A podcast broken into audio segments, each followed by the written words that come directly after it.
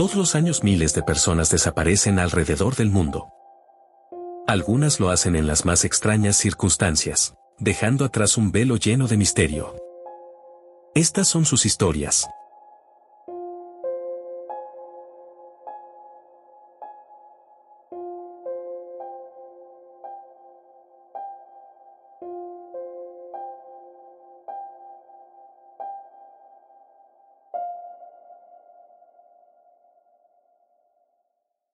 Hola, ¿qué tal? Bienvenidos a su podcast, Desapariciones Misteriosas.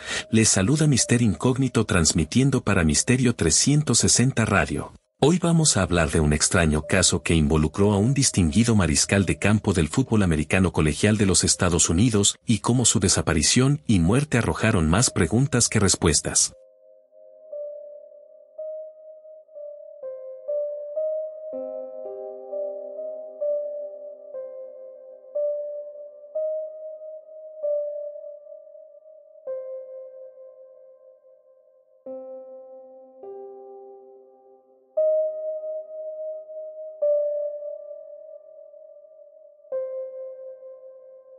El sistema de universidades de los Estados Unidos está plagado de héroes deportivos locales. Estrellas que en sus pueblos natales durante sus años dorados de secundaria y preparatoria debieron sobresalir entre la gran multitud de prospectos que aspiran a engrosar las listas de los programas deportivos más prestigiosos, con la sola idea de algún día formar parte de la minoría selecta que tendrá la oportunidad de convertirse en profesionales.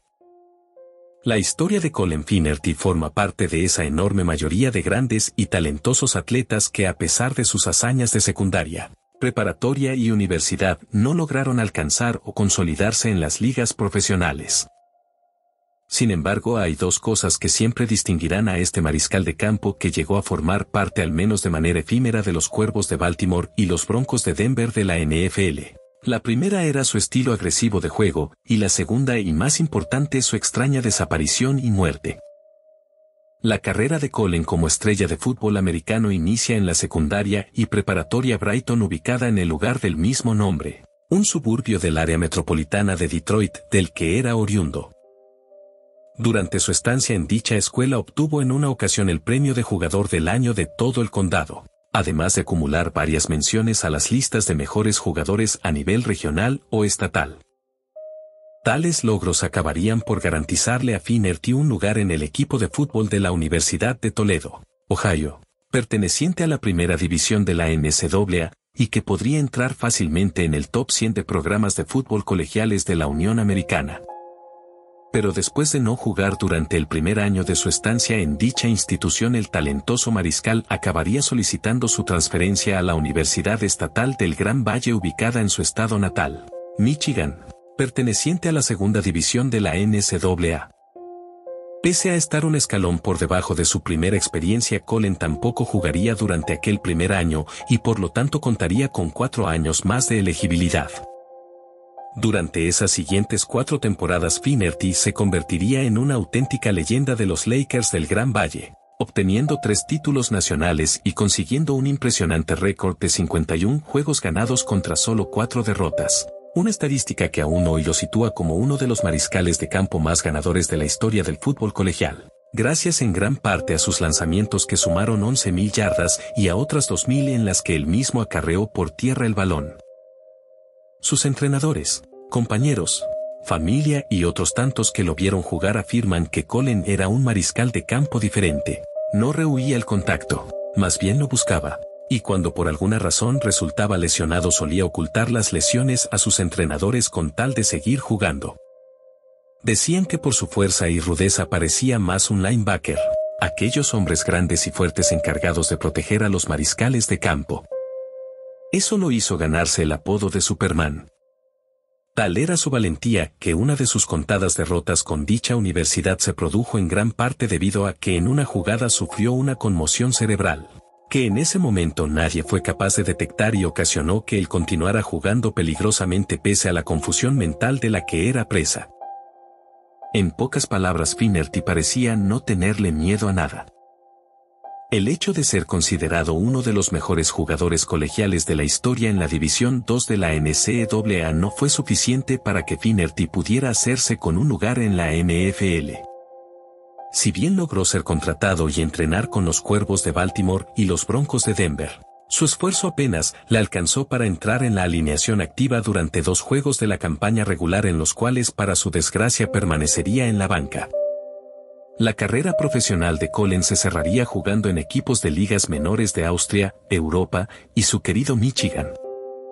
A pesar de retirarse del fútbol relativamente joven, cerca de los 27 años de edad, y buscar una carrera fuera del mismo tras casarse y tener dos hijos. El cuerpo de Finnerty mostraba sin duda alguna las señales de la batalla, de sus múltiples años de juego recibiendo una gran cantidad de golpes. El antiguo mariscal de campo sufría de inflamación de la mandíbula y dolores de espalda y brazo. Debido a esto Colin tomaba regularmente oxicodona, un medicamento analgésico para dolores crónicos. Aún así con todo y los dolores que le aquejaban, ya con 30 años cumplidos y un reciente ascenso en su empleo de ventas médicas, el futuro de Colin Finnerty lucía más que prometedor. Hasta una terrible tarde de mayo del año 2013. El 26 de mayo de ese año Colin le pidió a su esposa Jennifer que lo llevara hasta el área de campamento del arroyo Bryce cerca de Baldwin, Michigan, una zona recreativa y boscosa donde la familia de ella tenía una cabaña en la que solían reunirse el fin de semana del Memorial Day. Ella, lo dejó en este punto ya entrada la tarde pues él quería pescar y tener un tiempo para sí mismo en medio de la naturaleza. Aunque se suponía que más tarde pasarían a recogerlo su cuñado y su suegro quienes también se encontraban pescando en otra parte del río. Finnerty se adentró en el agua con su bote inflable. 35 minutos después Colin se comunicaría con su esposa por teléfono en un estado de pánico afirmando que se había topado en el río con alguien, presumiblemente dos personas, que parecían estarlo siguiendo. Decía sentirse confundido, estar perdido en medio del bosque y su voz denotaba evidente miedo. Luego colgaría. Su esposa Jennifer hablaría por teléfono con él en una ocasión más. En dicha llamada él le proporcionaría las coordenadas que le señalaba su iPhone. Al acudir Jennifer al punto indicado por el geolocalizador del dispositivo, no lograría encontrarlo en dicho lugar. Su cuñado sería el último en contactarlo. En esa llamada de tan solo 20 segundos Finnerty se limitaría a señalar, no sé dónde estoy. Ante este extraño panorama se daría aviso a la policía que junto con sus familiares se dedicarían a buscarlo toda la madrugada por la zona en la que seguramente debía encontrarse no tendrían éxito. La única pista que lograrían localizar dentro de esas primeras horas sería el bote inflable, el cual hallarían en una de las orillas del río, en un tramo que no era precisamente el ideal para salir del mismo. Ya entradas las 5 de la mañana su esposa Jennifer se comunicaría con los padres de Colin que inmediatamente tomarían la decisión de viajar hacia el lugar de los hechos. Por la mañana cientos de rescatistas, entre los que se encontraban familiares, amigos, compañeros de equipo, voluntarios y actuales jugadores y técnicos de su alma mater se movilizarían en una extensa labor de búsqueda que duraría todo el día, pero que desafortunadamente tampoco arrojaría resultados satisfactorios. Pasaría otra noche sin ninguna pista del paradero de Finnerty. Así transcurriría toda la mañana y gran parte de la tarde de ese segundo día de búsqueda. Sin embargo, todo cambiaría de golpe cuando un grupo compuesto por su antiguo entrenador, un compañero de equipo y la esposa de este último, se dedicarían a peinar el área cercana a un camino de tierra que atravesaba la zona. Eran aproximadamente las 7.40 de la tarde cuando darían con el cuerpo sin vida del ex mariscal de campo, quien se encontraba a mitad de un claro del bosque, boca abajo con su vestimenta de pesca y su chaleco aún puestos. A partir de ese momento naturalmente la tristeza y el desconcierto se extendió y apoderó de todos y cada uno de sus familiares amigos y conocidos. Pero aún quedaba en el aire la incómoda y dolorosa pregunta de qué era lo que había causado la muerte a este excelso atleta. El misterio se iría haciendo cada vez más grande conformes se fueron conociendo poco a poco los extraños detalles que rodeaban a su muerte y que no se limitaban a las bizarras conversaciones telefónicas que sostuvo con su esposa y cuñado la noche que desapareció. En primer lugar hay que mencionar que el forense fue incapaz de determinar la causa de la muerte. Quedó descartada la posibilidad de que Colin hubiera fallecido como consecuencia de un ataque cardíaco. También se desechó la hipótesis de la hipotermia, ya que si bien el exfutbolista presumiblemente había pasado dos noches a la intemperie también es cierto que su chaleco y vestimenta de pescar le habrían proporcionado la protección suficiente para sobrevivir en medio de la primavera cuando las noches no son especialmente frías. También podía sumarse el hecho de que el lugar donde se encontró su cadáver desafiaba toda lógica al situarse a menos de 50 metros del camino de terracería y que esparcidos cerca de ahí se encontraban depósitos de basura y otros elementos pertenecientes a los patios traseros de algunas casas. Claras señales que sumados al ruido de los automóviles que seguramente transitaron por ahí, hubieran proporcionado una guía a alguien fuerte y sano como Finnerty para salir fácilmente del bosque por más confundido y asustado que se encontrase.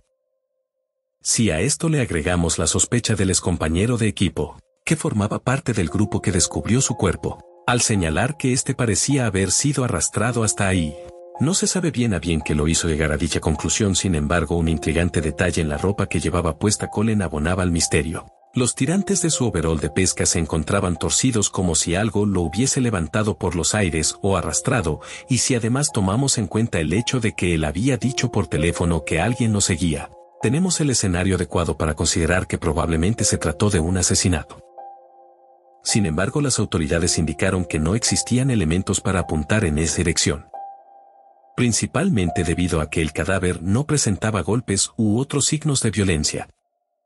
En una segunda autopsia practicada al cuerpo inicialmente se llegó a la misma conclusión que la primera ya que fue imposible determinar una causa clara de muerte, aunque en esa ocasión se decidió enviar el cerebro a un centro de análisis para establecer si Finnerty sufría de CTE o encefalopatía traumática crónica, una enfermedad degenerativa causada por múltiples traumatismos cráneoencefálicos y que está presente entre los jugadores de fútbol americano. Los resultados arrojados por este procedimiento parecieron esclarecer un poco el panorama. Colin Finnerty padecía de CTE en un estadio intermedio. Se encontraba en un grado 2 de 4. Algo que por sí solo de acuerdo a los doctores no bastaría para causarle la muerte aunque sí podría contribuir a la confusión y miedo que experimentaría el exjugador aquella tarde. El dictamen final determinaría que la muerte del sujeto se produjo debido a que Colin se ahogó con su propio vómito ya que sus pulmones mostraban signos de una ligera neumonía, al entrar en un estado de pánico derivado de la paranoia que le provocaba la encefalopatía traumática que padecía. Cabe mencionar que no era la primera vez que Colin Finnerty sufría de un episodio paranoide, ya que un año y medio antes de su muerte condujo más de 150 millas hacia la casa de su hermano Tim, afirmando que alguien lo seguía de cerca. Hasta aquí todo parece resolverse.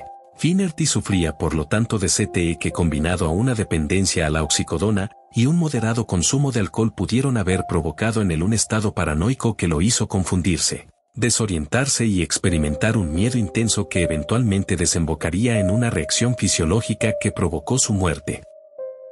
O quizás no.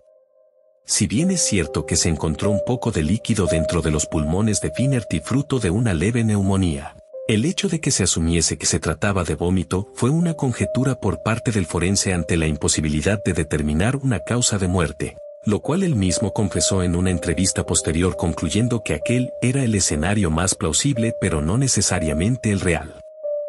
Hay que recordar que Colin era un sujeto con una resistencia física superior al promedio, por ejemplo, en una ocasión fue víctima de un accidente al caer de un cable suspendido a 10 metros de altura, pero tras el cual acabó levantándose como si nada. Se dice que era una cualidad que había heredado de su abuelo. Por lo tanto, un poco de líquido en los pulmones no hubiese bastado para causarle la muerte.